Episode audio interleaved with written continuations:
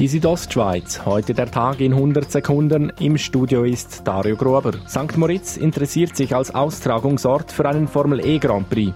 Nachdem die Stadt Zürich ein Formel-E-Rennen 2020 abgelehnt hat, wolle man nun in die Bresche springen, sagt der St. Moritzer Gemeindepräsident Christian J. Jenny. Wir haben sehr seriös darüber diskutiert, Tourismusabteilungen, aber auch dann im Vorstand. Der Gemeindevorstand habe jüngst beschlossen, zuhanden der Schweizer Formel-E-Verantwortlichen eine Absichtserklärung für einen Grand Prix St. Moritz abzugeben. Im Calancatal soll ab kommenden Januar der erste regionale Naturpark der italienischen Schweiz entstehen. Der Parco Val Calanca soll etwas über 100 Quadratkilometer umfassen. Die Bündner Regierung genehmigte die Anpassung des regionalen Richtplans für den Park. Wie die Regierung in einer Mitteilung schreibt, bietet das Projekt die Chance, die weitgehend intakte Natur zu erhalten. Die Gemeinde Bonaduz baut ein neues Schulhaus und eine neue Mehrzweckhalle. Grund dafür ist der Platzmangel für die rund 400 Schülerinnen und Schüler.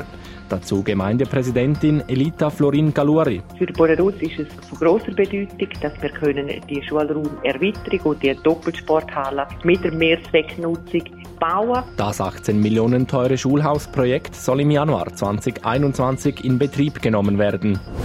Und in Zernetz endete eine Autofahrt von zwei Senioren auf einem Feldweg mit einem Überschlag.